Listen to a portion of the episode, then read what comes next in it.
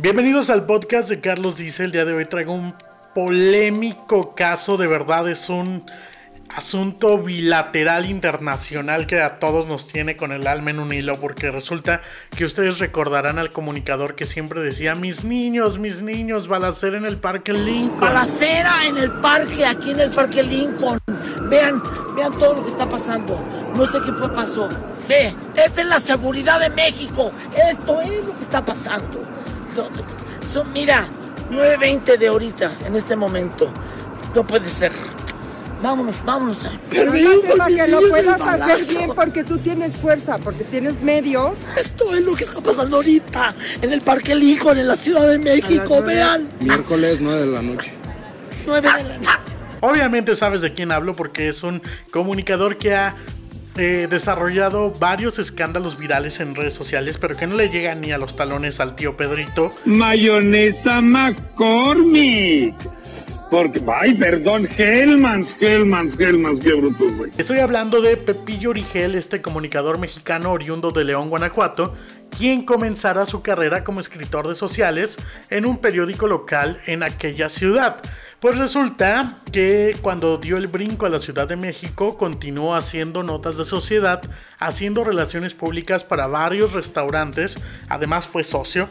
Su gran oportunidad fue la que le brindó Pati Chapoy al llegar a Ventaneando, programa que ahora está cumpliendo 25 años. Y pues no que está de más porque el pasado viernes 22 de enero se reunió todo el elenco para festejar donde Marta Figueroa, que es la eterna compañera de Pepillo Origel desde TV Azteca y ahora en Televisa, solo apareció en videollamada argumentando que estaba en Miami por un trámite que su hijo debía realizar para una especialización en Canadá, porque solo la embajada o el consulado de, de Estados Unidos con sede en Miami podría hacer los trámites para poder después volar hacia Vancouver o hacia Toronto, que es donde están este tipo de, de cursos a lo que Pepillo le pidió que platicara lo que quería en Miami, que en unas horas la alcanzaría y le decía, Marta, cuéntales, cuéntales, como queriendo sacar polémica y decir a lo que iban. Marta solo argumentó que era sobre su hijo.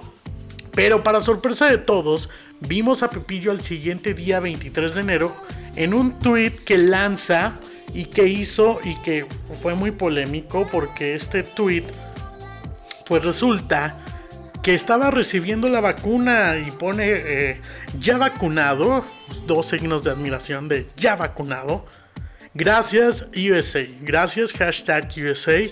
Qué tristeza que mi país no me brindó esa seguridad, muchas manitas como de incertidumbre. Pero se lo comieron y él argumentó que era una bola de envidiosos. Inclusive lo entrevistaron llegando al aeropuerto y dijo que había mucha envidia en México. Haz de cuenta que me dijo una amiga. Dijo, mira, escríbeles aquí y luego ya te dicen. Entonces así me llegó, a mí me llegó la, la cita, pero del jueves me llegó para el sábado.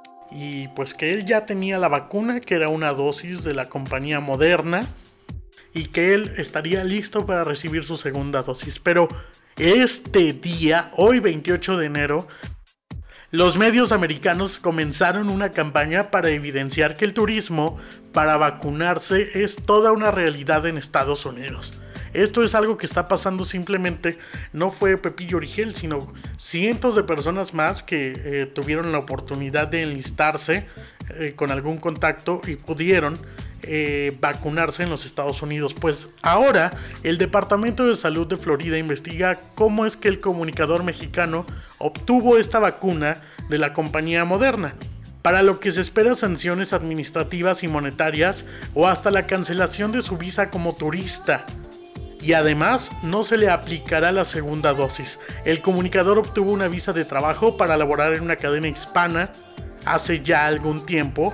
Él estaba en en un programa de tipo de espectáculos, pero el comunicador ahora solo continúa con su programa en Unicable junto a Marta Figueroa aquí en México en Televisa. Entonces, esto es algo que se va a poner bastante polémico. Hay unos que están a favor del comunicador mexicano y otros que están en contra. Pero tú qué piensas? ¿Debería de recibir la segunda dosis? completar su tratamiento es un tema muy muy polémico y creo que en pandemia como en el amor todo se vale. Soy Carlos Dice y este es el podcast. Carlos Dice. Carlos Dice es un podcast. Copyright Derechos reservados. Carlos dice. Un concepto de Red de Gardes.